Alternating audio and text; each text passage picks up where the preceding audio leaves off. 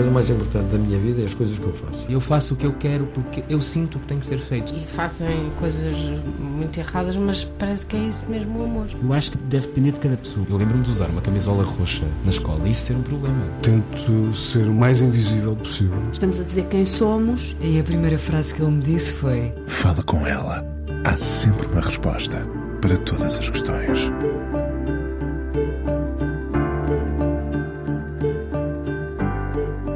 A vida toda sonhou com uma família grande e unida. De um dia para o outro, a miúda viu-se a ser mãe de três filhos e não sei se isso lhe apagou a nostalgia com que vivia o Natal.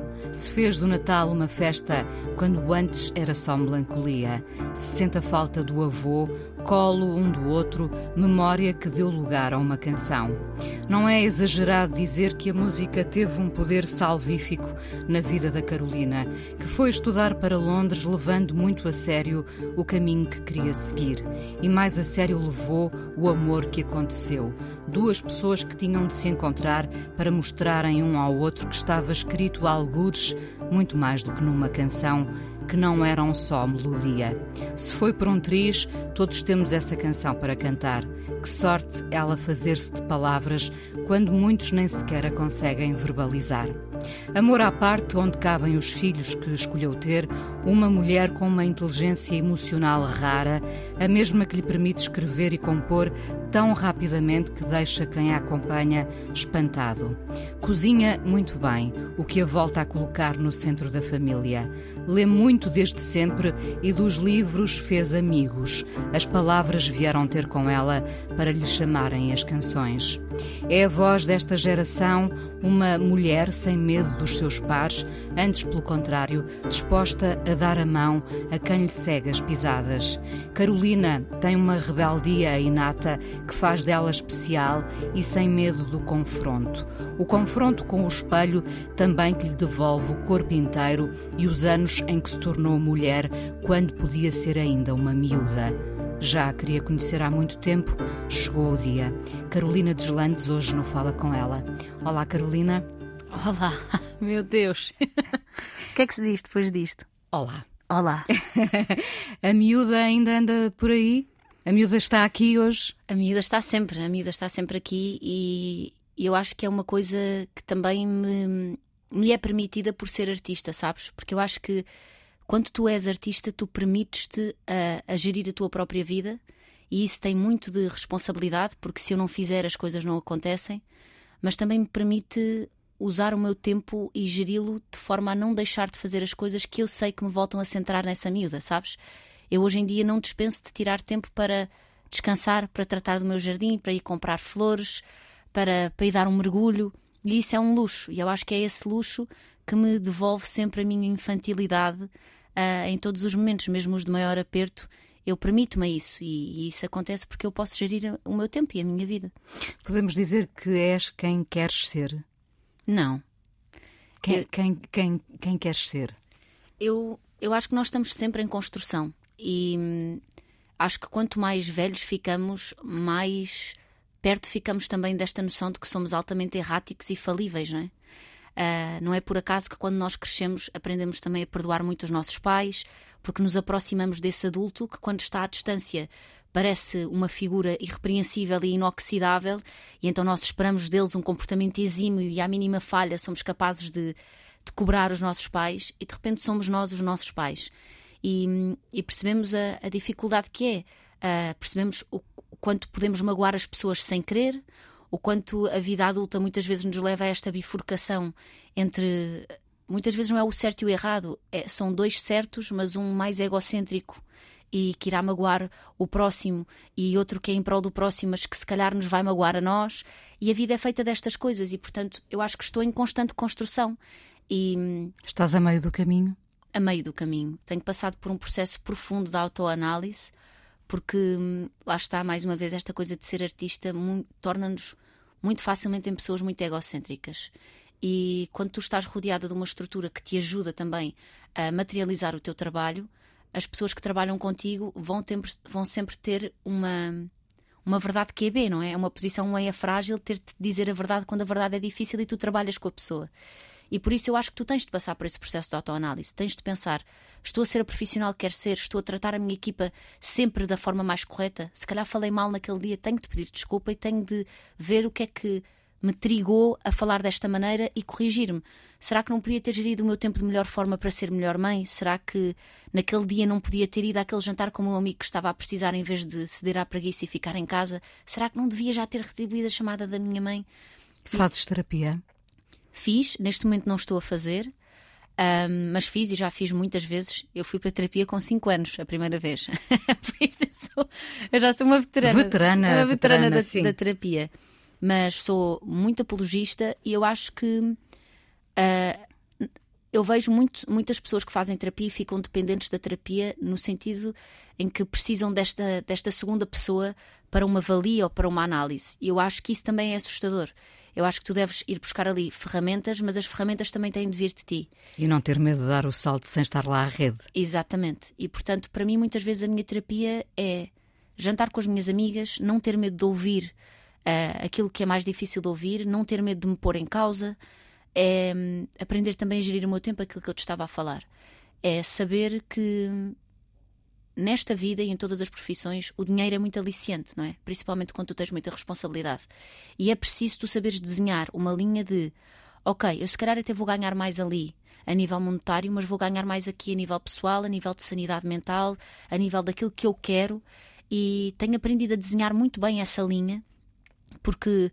Uh, depois isto é, é todo um outro assunto, mas eu fui das primeiras artistas em Portugal a, a ser também influencer. Esta palavra tem uma conotação negativa apesar da sua essência não ser uma coisa negativa, e, e isso também muito facilmente te faz questionar: ok, uh, eu vou aceitar um contrato porque este contrato monetariamente me vai trazer coisas que eu se calhar quero, mas vou estar a associar-me a uma coisa que eu não uso ou que não me diz nada, sabes?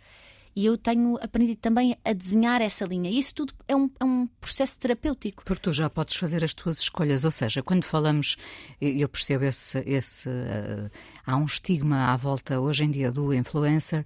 Há quem, há quem use uh, a influência que tem para poder passar uma mensagem e há quem use, como eu costumo brincar aqui, para, para juntar boiões de creme. Uh, tu já tens o poder suficiente para ser alguém que influencia os outros com atos e mensagens uh, benéficas, vamos pensar nisso. Ainda que, percebo, uh, possa ser tentador ter o lado eh, financeiro a proporcionar-te um bem-estar que também poderá influenciar positivamente as é pessoas. A linha é ténue e torna-se complicado às vezes decidir. Achas que tens sabido gerir? Acho que sim. Acho que sim, orgulho muito disso. Também porque tenho uma equipa comigo. Eu acho que eu tenho a mesma equipa há muito tempo. E, e nem é com aquela coisa do equipa que ganha não mexe. Não é só uma questão de resultado, é uma questão de processo. Eu tenho uma equipa que me, que me ajuda a pensar e que pensa em voz alta e que vê acima dos números. E isto é muito importante porque uh, é muito fácil tu estares rodeada de uma estrutura altamente gananciosa. E a ganância nunca se assume como ganância. A ganância assume-se muitas vezes como arrisca, o que é que tu tens a perder? São dois dias em que vais gravar duas horas e já viste o que vais ganhar com isto. E é quase uma coisa de eu estou-te a ajudar, eu estou-te a quebrar o preconceito. E muitas vezes não é quebrar preconceito nenhum, muitas vezes é só fazer-te ceder a uma coisa que vai contra os teus princípios. E a minha equipa não tem isso. A minha equipa uh, respeita muito os meus valores, respeita muito, muitas vezes até me diz Olha, eu percebo que tu até, até gostes disto, mas pensa, será que isto faz sentido na tua comunicação? Será que neste momento não temos coisas mais importantes para falar? E isto é importante, é importante tu teres pessoas a, a pensar efetivamente um, no, não só no teu bem-estar, mas naquilo que tu queres passar enquanto artista e enquanto pessoa. E hum, relativamente àquela questão de eu agora já posso fazer as minhas escolhas, eu vim por um caminho mais, mais perigoso e mais difícil, que é se tu for andares para trás nas minhas redes sociais, quando eu não tinha praticamente seguidores nenhums, eu já o fazia. Eu já abordava temas difíceis, eu já falava daquilo que eu achava que era importante e, hum, e muitas vezes levei muito, por, levei muito por isso, porque tu nunca sabes o quão retrógrada é o país em que tu vives, o quão homofóbico, preconceituoso, gordofóbico. 30 por uma linha é até tu te pronunciar sobre um assunto. A partir do momento em que tu te pronuncias, as pessoas saem da toca e vêm falar. E, e essa, essa resposta pode ser muitas vezes avassaladora, porque tu não estás preparado. Eu não estava preparada para levar com essa quantidade, com essa avalanche de ódio gratuito e o tipo de vocabulário e a forma como te vêm atacar. E muitas vezes o que acontece aqui é. Nós falamos de cyberbullying, mas o cyberbullying ganhou uma dimensão astronómica porque o cyberbullying é levado para a televisão. Tu nunca tiveste uma fase no, no mundo em que tivesses tantos programas de entretenimento com muitos deles inteiramente dedicados e outros com partes dedicadas a fazer esta. A vasculhar aquilo que é dito e a criticar e a falar da vida do outro com uma propriedade que não existe e neste constante, neste constante julgamento daquilo que é dito e daquilo que é, que é mostrado e daquilo que é fotografado. E isto é que dá poder ao cyberbullying. Porque a comunicação, durante muitos anos, foi vista como um lugar de, de prestígio, como um lugar de responsabilidade. De factos. De factos. E de factos. E então as pessoas que estão em casa veem aquilo na televisão e pensam: eu tenho legitimidade para fazer isto? Eu tenho legitimidade para. Eu também posso dizer mal. Eu também posso dizer mal. E, e, muitas vezes até admiram o programa em que aquilo está a passar ou até, até lhes faz companhia e até podiam não ligar nada ao assunto, mas a partir do momento em que estão a ver uma opinião a ser formada ali, vão na corrente. E portanto é muito injusto falar só de cyberbullying como se fosse uma coisa isolada. O, o cyberbullying ganhou esta dimensão muito apoiado na televisão. O quanto, o quanto é que isso te dói hoje em dia? Hoje em dia, nada. Mas nada mesmo. Eu sinto que nunca tive numa fase da minha vida em que estivesse tão ciente de do privilégio que é trabalhar as minhas incapacidades e estar ciente delas e poder olhar para as pessoas que não estão nesse processo e sentir alguma compaixão acima de qualquer coisa. Eu consigo reconhecer na forma como uma pessoa fala comigo ou na forma como aborda certo tipo de assuntos a falta de mundo, a falta de introspeção, a falta de capacidade de entender assuntos para os quais nem sequer foi construído para entender.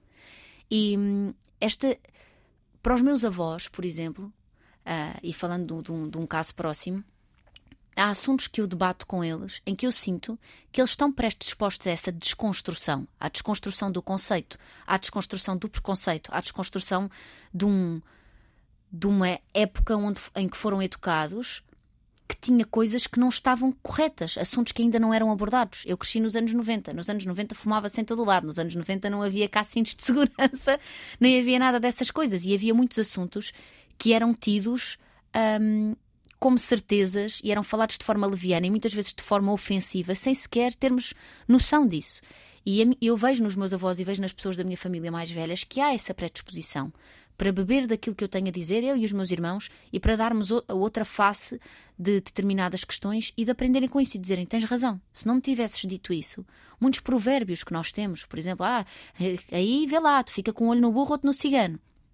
E eu tenho que explicar: isso não se diz, isso não se pode dizer. Não é porque nós ouvimos uma coisa que é repetida até à exaustão que não chegamos a uma altura da vida em que não questionamos: espera aí, eu sei que eu repito isto já por por reflexo. Mas o que é que isto quer efetivamente dizer? O, o, o, que me estás a dizer é que mesmo assim os teus avós eh, poderão estar mais predispostos a compreender e a aceitar do que alguém da tua idade? Ou não? Também. Do que alguém que, que não se predispõe a isso, lá está. Eu acho que tu para fazeres Já isso. Já tem a construção feita, digamos. Tu para fazeres isso é preciso teres uma disponibilidade e uma maturidade para de repente é um lugar assustador e perigoso tu pensares, ok, quem é que eu fui até agora? E eu repente, acreditei 70 anos nisto. Claro, e de em que é que eu vou acreditar começas agora? a olhar para trás e não é só o acreditar, é o agir em conformidade com aquilo em que tu acreditavas e de repente estás a pensar, eu fui injusta numa data de situações. E isto é um lugar de vertigem. E nem toda a gente quer ir a esse lugar. Estás a perceber? E portanto eu consigo olhar com essa distância para este tipo de coisas. Se eu te disser assim, não me magoa que, que veja a falarem dos meus filhos, por exemplo, aí é outro departamento. Aí já me magoa porque hum, eu sou adulta e eu tenho ferramentas e fui uh, juntando estas ferramentas. Os meus filhos não. E aí já me passa para um, para um ponto de uma pessoa que vai para a internet atacar uma criança, para mim já é outro departamento. Aqui já estamos a falar de problemas uh, mais profundos e, e deixa-me deixa revoltada e deixa-me triste às vezes. Mas não acontece com muita frequência. Tu tens uma grande. Eu não gosto muito de usar esta palavra perdão, que me parece uma coisa mais de, de... Uh, divina, enfim, mas uh, tu tens em ti uma grande capacidade de perdoar, parece-me. Uh, fazendo agora aqui um bocadinho de análise barata, isso veio com os teus pais? Veio, veio da tua capacidade de perdoares os teus pais? Eu, eu acho que mais do que a minha capacidade de perdoar os meus pais, veio da capacidade dos meus pais se perdoarem a eles primeiro, sabes? Que eu tive eles que... fizeram esse trabalho. Eles fizeram esse trabalho. E então uh, eu tive pais incríveis, atenção, porque e quanto mais tempo passa de ser mãe, mais eu percebo os privilégios que pude viver, uh, a par com algumas dificuldades. Mas lá está, um, essas dificuldades também vêm de uma desinformação muito grande. A adição é, ainda hoje, em 2022, vista como uma escolha. Tu, se falas de uma pessoa adita como uma pessoa doente, a primeira reação das pessoas vai ser: não é doente, doença é ter um cancro, doença é uma coisa que não se escolhe, isso é uma escolha, isso é, e isto é uma doença, não é uma doença diferente de outra qualquer. A pessoa ser uh, adita a tudo aquilo que pode causar vício e não ter controle sobre esse comportamento e ser refém desse comportamento é uma doença. E eu, uh, como vou a centros de reabilitação desde os meus oito anos e como se faz muita terapia e fala-se muito lá sobre os assuntos e, e somos expostos a a factos científicos também, a par de, de muitos testemunhos, tu, eu fui crescendo com essa noção. E não era importante para mim sequer que as outras pessoas não a tivessem, sabes? Porque eu sabia isso e isso fez-me uh, sempre viver com os processos da minha vida numa posição de. Claro que eu sofro com isto, mas eu posso escolher afastar-me disto.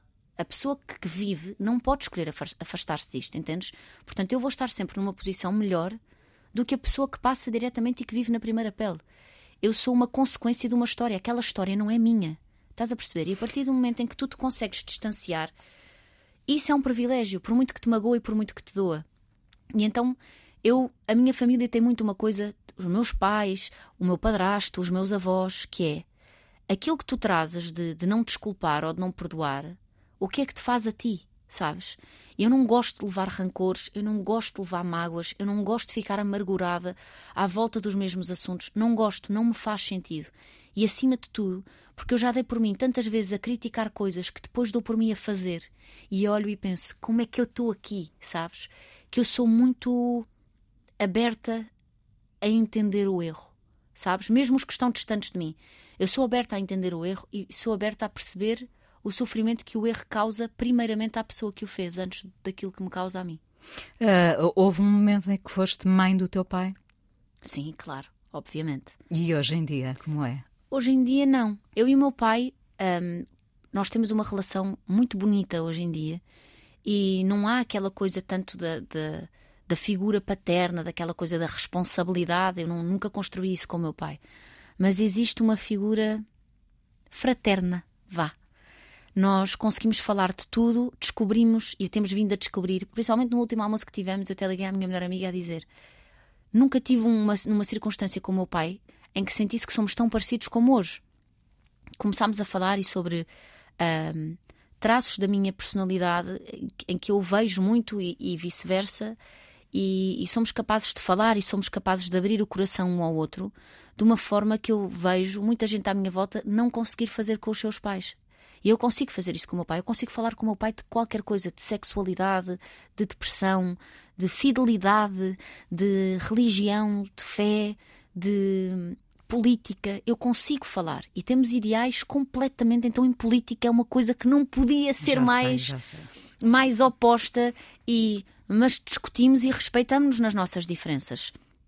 E e é isso, pronto, momentos de eleições é sempre um momento muito complicado. A evitar. evitar. é um momento muito complicado. Uh, já ficámos algumas semanas em silêncio, a saber que não queremos falar sobre o assunto.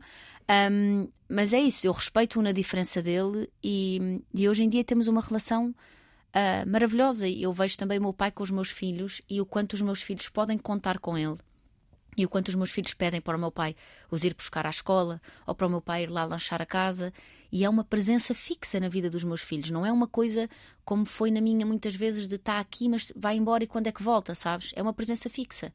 E eu sinto que a vida também tem esta beleza que é muitas vezes o comboio passa na mesma estação duas vezes e na segunda vez tu já estás preparado para sair e para regar as flores é e para cuidar. A vida também nos dá a possibilidade de sermos melhor uh, de dia para dia, se quisermos. Claro. Se quisermos.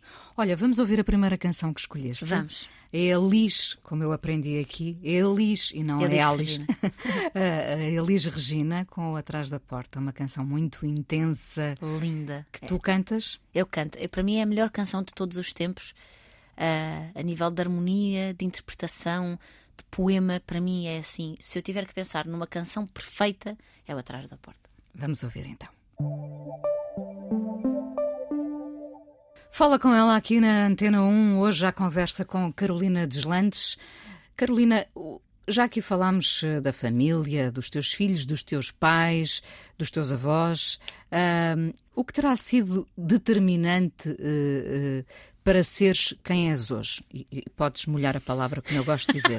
Ah, Desculpa, não queria fazer barulho. Uh, terá sido uh, a maternidade, porque a maternidade também tem essa capacidade de nos poder fazer melhores, acho eu, uh, respeitando muito quem escolhe também não ser mãe ou quem escolhe, quem não escolhe e não pode ser mãe. Mas a maternidade, a música, ou ter conhecido alguém que te fez cantar em português e agarrar a música com unhas e dentes. O- consegues eh, eh, eh, visualizar no tempo, olhando para trás, o que é que foi determinante para tu seres esta Carolina que está aqui à minha frente? Olha, eu acho que é um mix de tudo isso. Eu acho que foi, primeiro, aprender a partir do nada, não é? Porque hum, eu venho de uma família onde eu nunca passei dificuldades. Eu venho de, um- de uma família financeiramente privilegiada. Ah, eu odeio dizer classes, por isso não vou dizer, mas ah, aquela coisa da classe média alta ou da classe alta ou do que for, não gosto dessa, dessa definição, mas venho de uma família que, que, que eu nunca passei dificuldades, mas a partir do momento em que eu escolhi seguir música, eu fiquei por minha conta. Eu acho que isso te dá um sentido de responsabilidade muito, muito grande e muito cedo. Para mim foi muito cedo. Eu, com 18 anos, já estava a trabalhar e, e já estava a depender do meu trabalho para, para me financiar. Ponto final, é assim mesmo. E- Fizeste questão disso ou, ou- ou as circunstâncias levaram-te a isso? Eu. hum, a minha mãe nunca acreditou muito em mim, nessa, na, na parte artística e na parte musical, e eu hoje vejo que não foi para ser má comigo. A minha mãe não percebe muito, não é? De música, faz uma coisa que não tem nada a ver com música. A minha mãe, por ter sido mãe de mim tão cedo, não, nunca tirou um curso, nunca, nunca esteve eh, num lugar profissionalmente onde queria estar e tinha medo de me mandar para o mesmo futuro de incerteza. E esse medo transformava-se muitas vezes em autoridade, do não vais fazer isso. Pronto. E, hum, e então isto levou-me aqui a um lugar em que eu sabia que para fazer isso eu, tinha- eu tinha de me afastar e tinha de sair, e foi o que fiz. E não, Construir a tua autonomia. Exatamente, não falo disto como água nenhuma porque foi uma decisão que, que eu quis tomar e que senti que tinha, que tinha capacidade para tomar. E, mas é, é o que eu te digo, é como quando és criança e dizes vou fugir de casa e levas um action man e um balão e de repente dás 10 passos na rua e pensas e o que é que eu vou comer e onde é que eu vou dormir? e foi um bocado essa sensação que eu tive, que é eu vou, eu vou e de repente fui e de repente, ok, e agora sou adulta e responsável por mim. E então partir do nada e começar a trabalhar ah, deu-me essa responsabilidade e não só. Dá-te uma gana que eu acho que é muito necessária numa área como a minha. Tu tens de querer muito. Não pode haver um manager que quer mais que tu. Não pode haver uma editora que quer mais que tu. Tu tens de querer. Tu tens de querer muito. Tu tens de querer mesmo, mesmo muito. E eu queria muito. Eu ouvia um disco que gostava e era capaz de fazer uma direta a ouvir aquele disco e só. Por exemplo, que, ah, ah, de certeza que houve muitos des- desses discos. Que, que disco? Olha, eu lembro-me de, de ouvir o Viagens do Pedro Abrunhosa, eu lembro-me de ouvir os primeiros discos do Rui, lembro-me daquilo me falar a um lugar tão profundo de eu ter que ficar a folhear o, o, o livro do disco e a olhar para as letras e a entender as metáforas e, e depois comecei-me a apaixonar pelo hip hop e, e aquela coisa de, dos flows rápidos do, do, do Sam da Kid e de eu pensar, uau, que forma incrível de brincar com as palavras e depois também os livros. E então eu era capaz de ficar acordada Uh, eu nunca fiquei de castigo, nunca tive más notas e as únicas vezes em que eu fiquei de castigo foi para a minha mãe chegar ao meu quarto, levantar o edredom e eu estar de fones às quatro da manhã a ouvir um disco quando já me tinham mandado dormir há não sei quantas horas. Eu não, não tinha limite para o quanto eu queria beber daquilo e eu sei que isto é de uma intensidade muito difícil de gerir, mas eu sempre fui assim. E então, uh, partir do nada, aprender a gerir-me financeiramente, aprender, uh, lá está, que para acontecer eu tenho de querer muito, ter conhecido o Diogo, indiscutivelmente, eu acho que existe muito uma coisa na música e, e na música e não só. E ele defende-me muito disso, que é sempre que uma mulher tem sucesso, vai sempre procurar quem é o homem responsável por isso. Sempre, desde sempre. E, e, ele não gosta dessa posição, porque ele diz que não é uma posição sequer justa. E eu aprendi, porque eu também fui criada de forma muito uh, subliminar a acreditar nisso, a, a justificar-me das coisas que eu ia conseguindo. Nós fomos educadas desta maneira. E ele ensinou-me a, a validar-me sem ser só pela mão dele. Eu comecei a fazer as minhas canções, eu já escrevia em português, só que eu não mostrava a ninguém. Eu tinha muita vergonha, sentia-me sempre muito incapaz. E, e então eu comecei a mostrar as canções e ele começou a harmonizar as canções comigo. E ele é que me começou a dizer: Tu tens de lançar um disco em português, tu tens de lançar isto, tu tens de mostrar as tuas canções em português, porque é aqui que tu és verdadeiramente especial a forma como tu escreves, a forma como tu brincas com as palavras, as melodias que tu crias, é aqui que tu és especial e tu não tens que ter medo. E às vezes é isto só que tu tens de ouvir: é não tenhas medo. Vai. Vai. É, seja, seja quem for, uma pessoa que esteja próxima de ti que te diga isto, como o Agir fez comigo quando nós gravámos o Mountains, por exemplo. Aquela coisa de estás num lugar de medo, eu estou um espaço à tua frente, anda, eu não estou a ver para lá da curva e a pessoa já está do outro lado da curva a dizer podes vir, sabes? E às vezes isso é tudo o que tu precisas.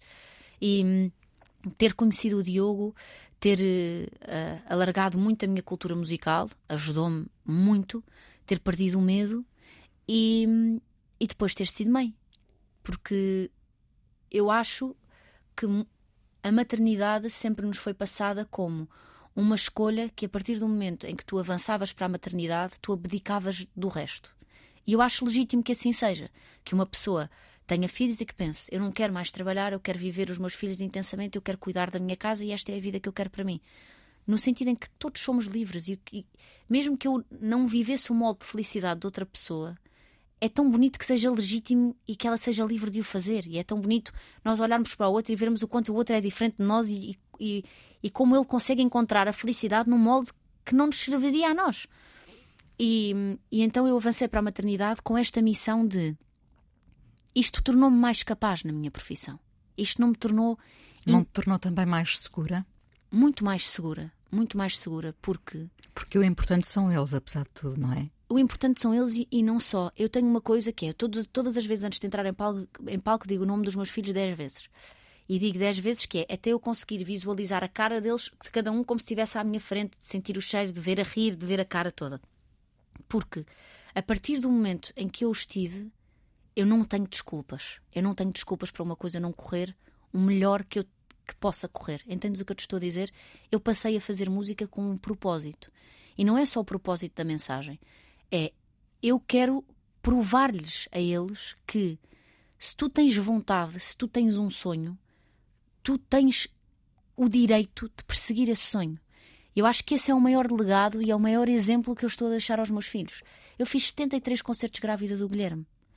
E eu fiz estes concertos, primeiro lá está, a minha equipa na minha, a salvaguardar-me muito, o, o Diogo na altura a salvaguardar-me muito também, mas porque eu sabia que me sentia capaz de fazer aquilo e que aquilo mais tarde ia ser a maior prova que eu lhes vou poder dar de não há nada que tu não possas fazer se tu te sentires capaz de fazer. Não há nada que ninguém te possa dizer que, que te vá uh, amedrontar o suficiente para tu não ires em frente. E quando eu soube que estava grávida do Guilherme, o Vasco, que é o meu manager, a primeira coisa que me disse e com a maior preocupação foi: então vamos cancelar a tour do verão para a frente. E eu disse: não vamos. Vamos cancelar se eu sentir que não posso continuar. Se houver alguma questão médica que me diga que eu não posso continuar. Se não acontecer, eu vou fazer. Porque acima de qualquer coisa, tu fazeres aquilo que tu gostas é uma coisa maravilhosa para qualquer estado do teu corpo e para qualquer estado da tua vida. Eu ia cantar com o meu filho, eu não te sei dizer o que é que é a sensação de tu estares a cantar como eu cantei na Avenida dos Aliados para 100 mil pessoas e estares a cantar uma canção e sentires o teu filho mexer dentro de ti. Que é uma coisa que o teu filho ainda não nasceu e já fez uma tour contigo. Meu filho já está ali e já consegue ouvir sons e, já, e, e aquilo já é uma experiência que está a ser dividida, sabes? E isso deu-me um drive e deu-me uma vontade e deu-me uma noção de agora eu sou o exemplo. Sabes? Há, há, sempre este momento na maternidade. Quando tu vais acalmar um pesadelo, quando de repente o teu filho se magoa e está cheio de sangue e tens que ser tu a desinfetar e a limpar. E tu, eu, houve momentos que eu pensei: onde é que está o adulto responsável? Quem é que me nomeou a adulta responsável desta situação? Eu não tenho capacidade para isto. E afinal tinhas. E afinal tinha. E a partir do momento em que tu vestes esse, essa, essa farda de eu quero também ser um exemplo, e, e ser o exemplo não é ser exemplar, ok? Ser um exemplo é, eu também quero ser um exemplo de erro. Eu também quero ser um exemplo de falha. Eu também quero ser um exemplo de correção. Porque eu passo por esse processo. Eu não quero nunca que os meus filhos olhem para mim e pensem: não, a minha mãe, fogo, a minha mãe é perfeita.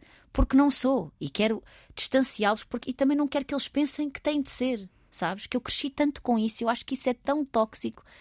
E todas estas noções uh, desta coisa de arrancar do zero, ganhar o meu próprio dinheiro, uh, aliar-me de amigos inacreditáveis, como é o caso do Bernardo, que foi um, um anjo no início da minha carreira Bernardo, e até hoje, o agir.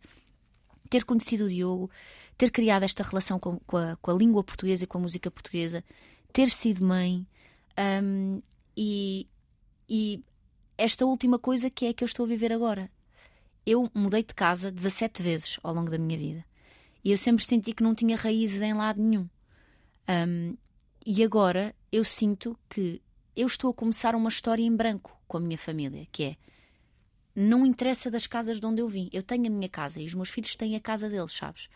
E eu estou a criar um lugar onde, pela primeira vez na vida, eu saio de casa a saber que o lugar para onde vou voltar, independentemente da coisa melhor que eu alcance profissionalmente. É a tua casa. É, e é sempre melhor, sabes? Tu podes ter a coisa a melhor coisa profissionalmente. Eu sei que aquilo que eu tenho na minha casa é sempre melhor. Aquilo que eu vou beber do meu ninho, do meu núcleo, da casa que eu estou a criar, que comprei, pela primeira vez comprei uma casa, construía à nossa imagem, às necessidades dos meus filhos, àquilo que eu lhes quero proporcionar. Isto dá-te uma paz, porque não interessa para onde é que tu vais, desde que tu saibas de onde é que tu vens e desde que tu saibas que tens um sítio para voltar. E esta é a primeira vez na minha vida, com 30 anos, que isso me acontece. E isso trouxe-me uma paz que eu desconhecia. É lá que fazes jardinagem? É lá que faço jardinagem. E cozinhas? É Ouvi lá. dizer cozinhas muito bem, é verdade. Quem é que te disse isso? Olha, eu não cozinho muito bem. Eu também tenho. Lá está. É, é como as canções. Como eu ouvo sempre ouvir canções incríveis, depois acho que as minhas são sempre mais ou menos. E como eu vejo milhares de programas de culinária, eu sou obcecada por programas de culinária. Eu sei que isto é estranhíssimo de dizer, mas se tu me disseres assim, ah, hoje não tenho concerto, fim de semana, os miúdos estão a dormir, eu juro-te que estou em casa a ver programas de culinária e a fazer notas num caderno. Isto é surreal, mas isto é verdade. Eu adoro cozinhar porque hum, lá está, mais uma vez a memória familiar. A minha mãe é uma cozinheira inacreditável. Um, o meu, a minha avó paterna era uma cozinheira inacreditável. O meu avô paterno era a pessoa que eu vi que mais gostava de comer e os meus avós tinham uma casa no Alentejo onde o programa dos nossos fins de semana era decidir as refeições. E a Alzira, que trabalhava em casa dos meus avós há muitos, muitos anos, era a melhor cozinheira que eu já conheci, não desfazendo dos outros, peço desculpa. Mas e eu vê-la a cozinhar e, e, estar na cozinha e assistir àquilo tudo, aquilo sempre foi uma coisa que para mim era, era lar, era casa. E desde os cheiros, a experimentar coisas novas, ao meu avô. O meu avô dizia com o maior orgulho do mundo: A minha neta é muito bom garfo. Eu já comia jaquinzinhos inteiros com dois anos, sabes? Aquelas coisas que as crianças ficam meio. Uh, eu comia tudo. E, e para mim, a refeição sempre foi um momento de família. Cada um vem do seu dia, cada um vem da sua loucura, dos seus sonhos, dos seus objetivos, dos seus problemas. E de repente há um momento da refeição. E é um momento em que tu consegues conversar, consegues uh, saber mais sobre, sobre as pessoas que vivem na tua casa e muitas vezes está toda a gente desencontrada. E então, para mim, a, a, a comida e a coisa de sentar os meus filhos à mesa é um ato de amor. Eu comecei a fazer uma coisa de há um mês para cá que não fazia, que era acordar uma hora mais cedo, daquilo que eles costumam acordar, e pequeno almoço à mesa, fazer panquecas, cortar fruta, fazer sumos, porque eu tenho memórias dessas de quando era miúda, de a mesa ser um lugar de de segurança. E então, pronto, é, é em minha casa que eu gosto de fazer isso. Cozinho imenso, tenho 70 mil panelas de tamanhos e de cores diferentes, facas, utensílios. Eu até, eu até um utensílio para tirar os caroços da cereja. Carolina, uma coisa que admiro muito em ti é a tua capacidade de estenderes a mão uh, a muita gente. Uh, portanto, eu não sinto uh, à tua volta rivalidade alguma da tua parte, não é? De, de, que parta de ti. Uh, estás sempre disponível para estender essa mão, esse braço? Seria hipócrita se dissesse que estou sempre disponível, não é? Muitas vezes, por mais que eu queira, eu não tenho tempo para fazer todas as coisas que eu gostava de fazer. Uh, principalmente as coisas nesse. Há aqui dois, dois prismas que é o, o, social, de pessoas que não, não estão presentes na minha vida e de causas que não estão necessariamente presentes na minha vida, mas estão, a partir do momento em que, mais do que nunca, todos temos de nos assumir como cidadãos do mundo, não é? Esta coisa do é lá e não é cá é uma coisa muito perigosa, é quase venenosa. Um, e por isso uh, gostava de ter mais tempo para fazer isso. Claro que gostava de me debruçar mais sobre as coisas que eu considero importantes, de conseguir ajudar mais, de conseguir estar mais na linha da frente e a ajudar, que muitas vezes não consigo. Mas, mas como, musicalmente falando, como entre colega, os teus pares, sim, sim, sim como sim. colega, eu acho que sou uma boa colega e, e gosto de aprimorar isso. Eu venho de um meio onde sempre foi dito que só há espaço para uma. Em cada ano só há espaço para ser o ano de uma artista feminina. Só se uma artista feminina vai ao palco de um festival já não vão outras, e isto cria uma insegurança das mulheres umas com as outras que tem sido perpetuada e que hum, eu tenho quase esta missão de combater e de nos aproximar umas das outras. Eu nunca tive tantas amigas artistas tão próximas de mim, as minhas melhores amigas são quase todas artistas, um, em que eu componho para todas, escrevo para todas, não tenho aquela coisa do ah, então, mas agora uh, é, é, é, a minha concorrente direta e estou aqui a fazer aspas com os dedos, para quem não, não consegue ver, uh, e eu estou-lhe a fazer uma canção, e se calhar até hoje me sai uma canção que é melhor que o meu próximo single. Isso não existe, porque a música é muito maior que o, que o indivíduo é muito maior. Como é que conseguiste chegar aí? Como é que se destrói a pequena invejazinha que às vezes brota de nós, em nós, uh, uh, uma pequena raiva, um pequeno desdém? Como é que isso se destrói para, para dar lugar ao outro? Para eu, dar o palco ao outro? Eu vou-te dizer, eu tenho muitos defeitos na vida, mas eu posso te dizer à boca cheia que eu nunca tive inveja de nada. Eu não me lembro na minha vida Nunca quiseste o brinquedo do outro? Não me lembro disso, não me lembro na minha vida de uh, querer que aquela pessoa só lhe corresse bem até X ponto, mas nunca melhor do que a mim. Não me lembro de ter essa inveja, de ter esse. Num, mas juro-te, eu posso dizer à boca cheia que nunca agi para prejudicar ninguém ou para ser má. Claro que já posso ter falado de uma forma ou ter tido uma ação que, sem reparar, magoas outra pessoa. Com certeza, sem dúvida alguma, e, e, e, várias vezes. Agora, conscientemente, essa coisa nunca tive, nunca tive mesmo. Eu sou naturalmente generosa com tudo. Se tu vieres à minha casa e precisares de roupa para vestir, podes vestir o que tu quiseres. Pode estar novo com etiqueta, podes levar e eu, honestamente, não ligo. Se tu quiseres sentar-te à minha mesa e só houver uma fatia de pizza, eu vou dividir contigo, eu divido tudo. A vida retribui-te? Retribui. Retribui, então não retribui. Nem que seja porque.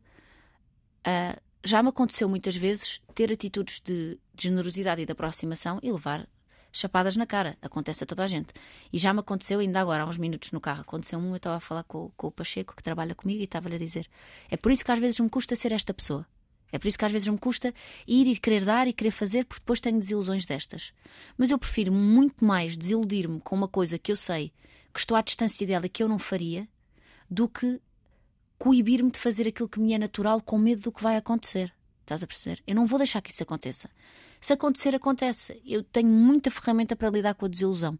Muito mais do que ficar uh, a imaginar o que é que teria sido se eu não tivesse sido orgulhosa ou se não tivesse sido e não tivesse feito aquilo que eu sei que era o que eu teria vontade de fazer desde o início, percebes? Olha, os livros ajudaram-te muito, deram-te essa bagagem toda, a, a, forma fluida como consegues conversar, pensar, estruturar o teu pensamento, também veio da ajuda dos livros? Sim, olha, veio também dos professores que eu tive. Eu tive muito bons professores e muito boas professoras de português. Aprendi muito. Um, eu digo sempre isto: as crianças vão sempre sentir-se estimuladas pelas coisas que lhes são apresentadas ao mesmo nível que tu estás, que o adulto está. Eu até posso dizer aos meus filhos: olha, criem um hábito de leitura, peguem num livro. Se eu não pegar num livro e se eles não me virem a pegar num livro com entusiasmo, dificilmente eu lhes vou conseguir é passar é isso. E por isso é que os meus filhos têm tantos livros e adoram ler, efetivamente ler, ver o livro e pedir para eu contar uma história antes de dormir, porque me veem fazer isso também. E eu senti isso com os meus professores, eram verdadeiramente apaixonados por aquilo que faziam. E então eu era aquela pessoa que em agosto chegavam os livros da escola e eu já estava a folhear e a ver o que é que eu ia aprender com entusiasmo daquilo que eu ia aprender. A minha mãe nunca teve de me mandar estudar na vida, eu sempre adorei estudar. Fui para a faculdade fazer hum, letras e literatura e hum, eu adorava aquilo. Aquilo para mim não era um esforço, não era um esforço a ler e, e, estruturar um raciocínio com base naquilo que eu tinha lido.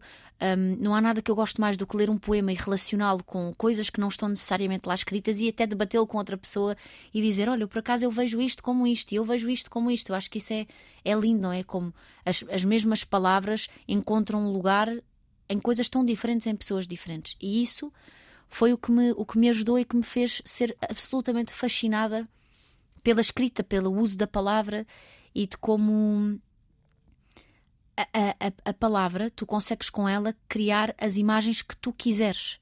E é o início e o fim de tudo.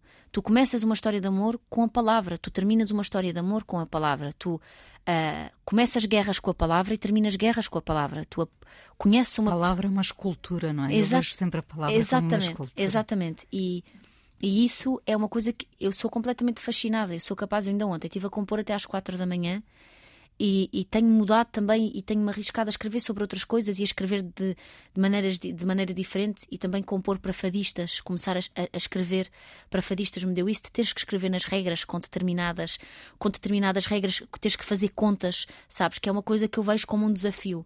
E, e, e tudo isso me, me, fez ser mesmo, eu sou mesmo fascinada com, com a escrita, com a língua, principalmente com a portuguesa, não te vou mentir.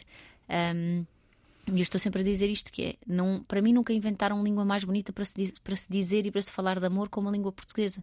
Nós temos um, um campo tão vasto de, de palavra e de, e de opções e de vias para dizer as mesmas coisas que só não é rico quem não quer, sabes? É, é mesmo bom. O que é um dia bom para ti? O que é um dia assim de sonho? Um dia que tu vivas e, que chegues ao fim do dia e, e, digas foi um dia bom hoje? Olha, então, eu gosto muito de tomar o um pequeno almoço com os meus filhos, levar os meus filhos à escola. Uh, gosto de, de, ir a falar com eles no caminho do que é que vão fazer, de com quem é que têm brincado, de chegarem à, à sala e dizerem bom dia às professoras, de agradecerem as coisas. E depois gosto de deixá-los na escola e eu tenho muito prazer em organizar a minha casa. Tenho mesmo muito prazer, eu sei que isto parece ridículo organizar a minha semana, organizar a minha casa, saber que tenho tudo tratado, dá-me uma paz que tu não imaginas. Sentar-me no meu jardim e poder ler, poder acabar canções que tenho para acabar, poder ouvir coisas que me mandaram guitarras, pianos, instrumentais e poder estar a compor, uh, poder receber os meus amigos para também muitas vezes me ajudarem nesse processo, receber a Irma lá em casa, receber o Agir, receber a Tinoco, receber uh, a Bárbara Bandeira, receber o Cristo, uh, receber gente que se senta à minha mesa e que ficamos só a fazer canções e isso ser também a nossa profissão.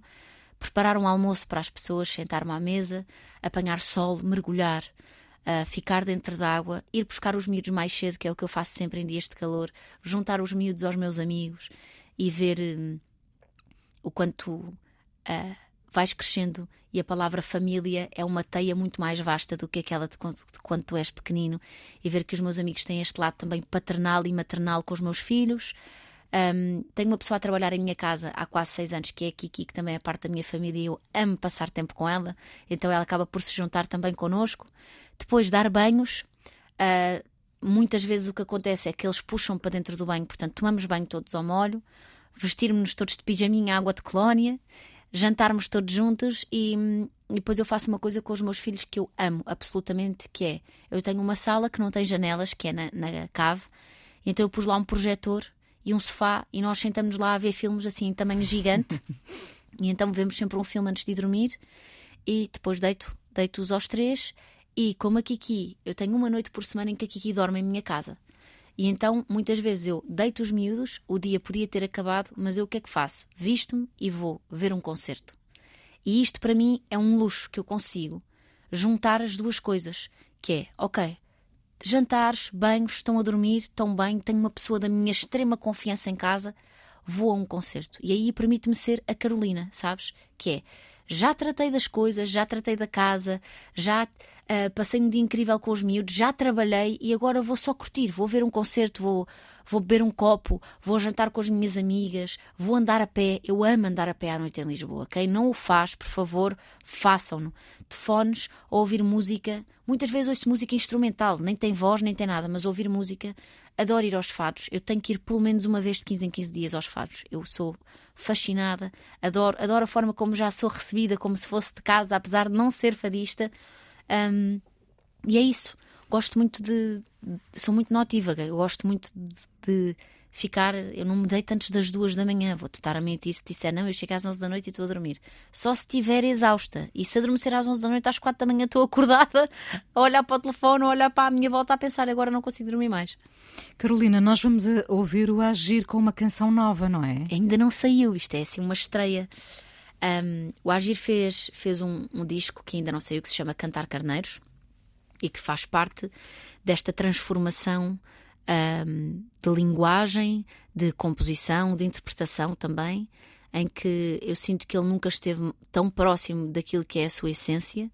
Sinto que ele tem esta coisa fascinante enquanto artista, que é, ele é muitas coisas ao mesmo tempo lá dentro. E sinto que o mundo nunca esteve tão preparado para aceitar que nós, enquanto pessoas e enquanto artistas, somos tantas coisas diferentes e que repetir uma fórmula é, é muito pouco justo e muito pouco estimulante para o artista, sabes? Eu não vou fazer vidas todas o resto da vida, nem o Bernardo vai fazer uh, partes do meu pescoço o resto da vida. Nós somos pessoas diferentes, vamos crescendo, vamos vivendo coisas diferentes, somos estimulados por coisas diferentes. E eu sinto que ele, este é um disco em que ele nunca esteve tão próximo da, da, da palavra e da língua, está a ler a uma velocidade exorbitante. Nós temos uma coisa muito gira um com o outro que é. Uh, é raro eu ir a uma livraria comprar livros e não trazer um livro para ele e vice-versa ou acabar de ler um livro e ir comprar outro para lhe dar porque sei que ele vai gostar daquele livro. E muitas vezes sentamos-nos em, em minha casa, normalmente à noite, e ficamos só os dois e ficamos a ler coisas que temos escrito. Uh, poemas, prosa, desabafos e partilhamos isso um com o outro. E hum, é raro tu teres assim um amigo com quem tu podes falar de poesia e com quem tu podes uh, falar sem ter medo de ser uh, demasiado piroso ou demasiado sombrio sabes? Nós não temos isso. Nós falamos de tudo, partilhamos tudo e, e, é muito enriquecedor esta minha amizade com ele, não só a nível pessoal como a nível artístico. Esta canção, para mim. Chama-se Quero-te. Chama-se Quero-te. É uma estreia mundial. É uma estreia mundial e é a melhor canção do, do Agir até hoje. Peço-vos que vocês ouçam e ouçam o poema que é lindo, lindo, lindo e quando ele mostrou, eu disse: gostava tanto de ter sido eu a escrever isto, ter sido eu a pensar nesta, nesta construção. Vamos ouvir então, em estreia mundial, aqui no Fala Com Ela, a agir com este Quero-te. Uh, Carolina, muito obrigada por teres vindo obrigada, a falar com eu. ela na Antena 1, porque ainda vamos conversar mais um bocadinho no podcast. Yes.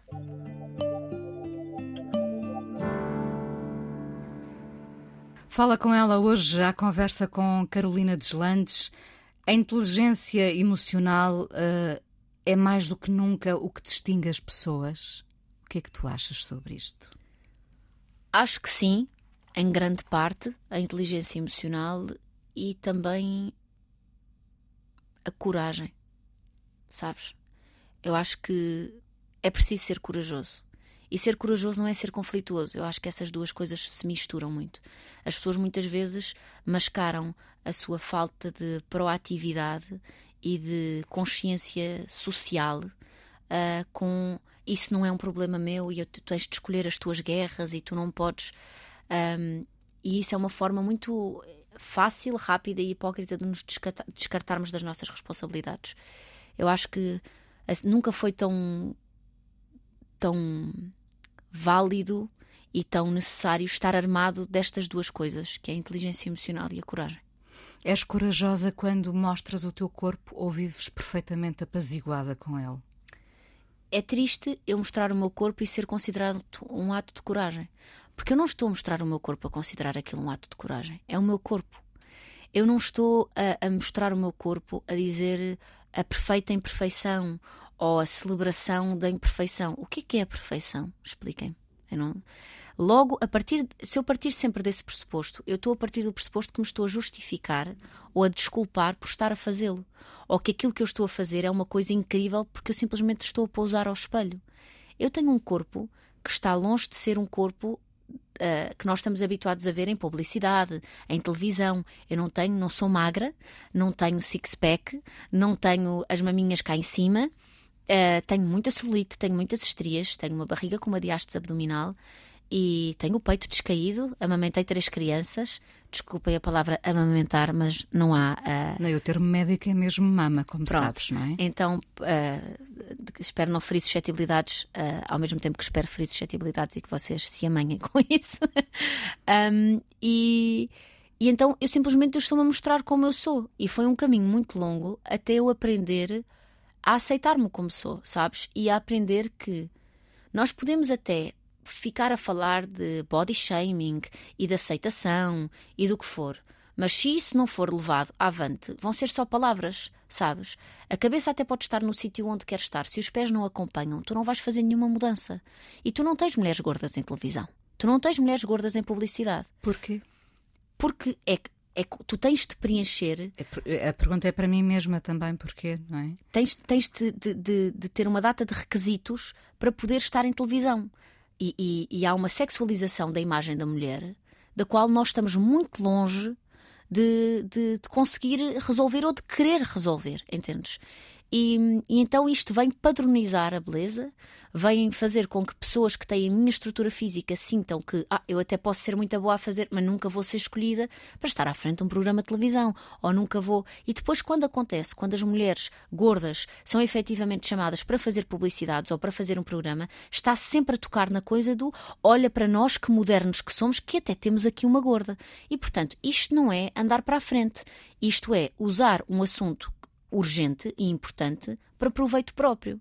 Olha, eu peguei no, aqui no meu telemóvel uh, para te ler uma mensagem uh, que enviei hoje a uma médica amiga e em que eu digo: Se como e bebo, sou feliz e gorda.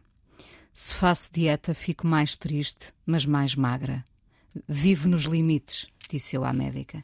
E a médica respondeu-me assim: Seja feliz, coma e beba. Afinal, o nosso corpo é só um invólucro. O essencial é invisível aos olhos e isso é que conta. Eu quero o número dessa médica e quero e, falar com ela. E eu decidi que queria ser feliz.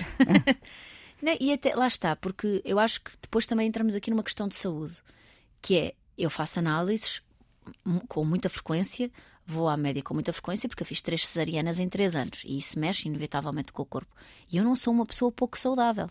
Lá está, tu se calhar vais ver análises de uma pessoa ao meu lado e vais achar que as dela são as minhas e as minhas são as dela. Estás a, estás a perceber o que eu te estou a dizer? Com certeza que estou. Um, claro que a nível de agilidade, claro que a nível de resistência, claro que a nível de cansaço, eu estaria a mentir se não te dissesse que sinto uma diferença. Sinto uma diferença. Claro que sinto. Uh, e também sei que é uma coisa à qual eu me vou querer dedicar em, a determinada altura da minha vida, porque hum, eu, até ser mãe, eu sempre tive outra estrutura física e efetivamente a nível de agilidade e de resistência, que são coisas que eu preciso, não só na minha vida como na minha profissão, eu sei que vou beneficiar de perder peso. Agora, eu também sei que esse benefício e essa vontade têm de partir de mim. Eu não tenho de ser pressionada a fazer isso, sabes? Evidentemente. E eu agora estou num programa de televisão a lidar com crianças e, e sou uma das, das juradas e, e, mentoras. Tenho feito muita publicidade de coisas que eu adoro fazer e de coisas que me têm dado um gozo enorme fazer, porque os conteúdos muitas vezes quase sempre ficam do meu lado. Portanto, a criação de o que é que eu vou fazer, ok, o mote da campanha é este, o que é que eu posso fazer aqui? Criar a campanha é uma coisa que eu adoro. Estou também a ir à, à televisão e a ir para palcos cantar e estou aqui para, para ser ouvida. Eu não estou aqui para que o meu corpo vos agrade. Isso não é uma responsabilidade minha. Eu não tenho que sentir que isso é uma responsabilidade minha. E eu não posso sentir que isso é uma responsabilidade minha. Porque eu não vim aqui para. O meu corpo é o veículo que me traz aqui, não é o propósito. Então, eu não vou estar mais preocupada com isso. Eu fico preocupada se saíres do meu concerto e disseres este concerto não foi bom. Estas canções estão piores do que as do disco passado. Isso vai-me fazer pensar. Isso vai-me deixar triste. Pensar, ok, se calhar há aqui coisas que eu, que eu devia ter feito de outra forma. Agora, que eu estou mais gorda. mas isso é assunto na minha profissão. Tenham paciência. E depois o problema lá está. Depois isto é notícia, depois isto é levado para a televisão, depois na televisão. Para uma determinada televisão. Depois é na televisão assim. acontece eh, pessoas, como já aconteceu, de dizerem que eu tenho que ir urgentemente para um nutricionista e tenho que ir para um médico porque eu estou a passar um péssimo exemplo e porque eu estou não sei o quê. E pronto, e então isto aqui acaba por. Há uma. Há uma legit... Nós temos uma facilidade em legitimar o mal que é sempre muito maior do que a oportunidade para entender o bem. É sempre, e isto é sempre assim. E eu estou sempre do lado da resistência, que é eu não vou estar a sentir-me mal comigo, não vou, olha, eu nunca tive uma fase em que me sentisse tão bonita como agora. Nunca tive, juro-te, em que me sentisse tão uh, vaidosa, em que me sentisse tão. em que aprendesse a gostar das minhas olheiras, das minhas sardas, em que aprendesse a gostar do meu peito, do meu rabo, até, sabes? Nunca tive. Exatamente por isto, porque eu, eu aprendi a gostar de mim, eu aprendi a, a, a ter. A, a reconhecer a minha valia. E depois isto é, é uma coisa que eu falo pouco, mas eu tive um distúrbio alimentar que durante muito tempo da minha vida dominou os meus dias. Porque um distúrbio alimentar é uma coisa que tu tens de esconder, não é? É uma coisa que tu não falas sobre isso. E que então todo o teu dia é feito à volta de momentos em que tu, depois de uma refeição, vais ter que fazer uma coisa sem ninguém reparar. E isto toma conta da tua cabeça, isto arrebenta com a tua sanidade mental. E foi só quando entramos em pandemia que eu me sentei na altura com o Diogo e expliquei o que é que se estava a passar e liguei ao meu manager, porque tenho confiança com ele para isso, e expliquei o que é que se estava a passar e disse: Eu preciso de ajuda porque eu sinto que estou a entrar aqui numa coisa de de problema, que isto vai mexer com a minha saúde e isto já está a mexer com a minha saúde mental. E eu venci esse problema, recuperei desse problema. É uma coisa que eu hoje em dia consigo olhar à distância e ver que aquela fase em que eu estava foi uma fase em que eu levei com tanta crítica, com tanta coisa em cima de mim. Eu tinha acabado de ter três filhos, eu tinha uh, acabado de construir uma carreira e tudo era mais importante do que aquilo que eu estava a conseguir profissionalmente. E depois as pessoas têm uma forma muito astuta de te manipular e dizer: Mas tu também partilhas tudo nas redes sociais, mas tu também. Mas desde quando é que a partilha abre a porta para, uma, para os Ao maus. escárnio e a mal dizer. De, desde quando? Desde quando? A partilha só te vai dar oportunidade para isso se tu estiveres à procura de uma oportunidade para seres isso. Não é isso que eu estou à procura. E porquê é que se eu ponho uma coisa no meu Instagram é legítimo e é normal que apareça na capa de uma revista? Tens muita razão, porque as pessoas estão sempre à procura dessa brecha para deixar escapar o seu mal. É, o seu mal. Exatamente. Carolina, para terminar, sentes o apelo, uh, o desafio, a obrigação de te reinventares constantemente na música ou não há pressa nenhuma? E essa tua fórmula pode ser a tua fórmula para sempre? Olha, eu é engraçado tu perguntares isso, porque eu tenho dois polos muito diferentes dentro da minha da minha criação artística, que é eu sou uma pessoa que só ouve bossa nova e música antiga e adoro ouvir Amália, adoro ouvir o Zeca, adoro ouvir o Sérgio Godinho, o Palma, adoro ouvir as interpretações da Simone, adoro ouvir a Beatriz da Conceição, adoro ouvir Chico Buarque, adoro ouvir a Elisa, adoro pronto, o João Gilberto fica ali em casa só a ouvir isso, e, e honestamente é o que eu ouço 80% do tempo, não vou mentir, mas depois tem outro lado que adoro rap, adoro música eletrónica, adoro rock, adoro coisas com patada, adoro ouvir mulheres cantar coisas diretas e cruas, sem medo de, de sair do boneco, e portanto eu cheguei aqui a uma fase em que eu queria fazer os dois, e pensei, como é que eu faço os dois sem isto parecer uma coisa altamente disfuncional? E então Sentei-me com o Bernardo e sentei-me com o Diogo. O Bernardo produziu o Agir, produziu Mulher, produziu o Eco, que eu levei para o Colors e está a produzir este meu disco. E o Diogo produziu o Casa. E eu disse: Eu quero fazer dois discos este ano. Eu quero fazer o Caos e a Calma. E quero que um disco tenha este lado de, de afiar o dente e este lado de dizer as coisas na cara e este lado de abordar temáticas desde a sexualidade à política, ao amor, mas a um lado sem cerimónias do amor, sabes? Falar do amor sem pudor, porque o amor não se vive com pudor. E, e é o Bernardo que está a produzir o Caos e que me está a ajudar nesse disco. E a Calma, que é um álbum de voz e guitarra que eu estou a fazer com, com o Diogo, das canções que nós fomos fazendo juntos ao longo dos anos e que falam mais da minha questão familiar, que falam mais das coisas do cotidiano, que falam mais desta celebração do pormenor. E pronto, por isso tenho disco duplo este ano, exatamente por isso, que é eu quero fazer as duas coisas e, portanto, eu vou fazer as duas coisas e é o que vai acontecer. Então despedimos-nos com uh, causa e calma, porque a vida é feita disso mesmo, causa Exatamente, e calma. causa Obrigada por teres vindo ao Fala com ela, foi um prazer enorme conhecer-te. Obrigada, obrigada eu. Sinto-me muito honrada por estar aqui. O meu manager ligou-me 15 vezes a dizer para eu, por favor, não envergonhar. Saíste muito bem. Muito obrigada, muito obrigada. A coisa mais importante da minha vida é as coisas que eu faço. Eu faço o que eu quero porque eu sinto que tem que ser feito. E fazem coisas muito erradas, mas parece que é isso mesmo o amor. Eu acho que deve depender de cada pessoa. Eu lembro-me de usar uma camisola roxa na escola e isso ser um problema. Tento ser o mais invisível possível. Estamos a dizer quem somos. E a primeira frase que ele me disse foi: Fala com ela. Há sempre uma resposta para todas as questões.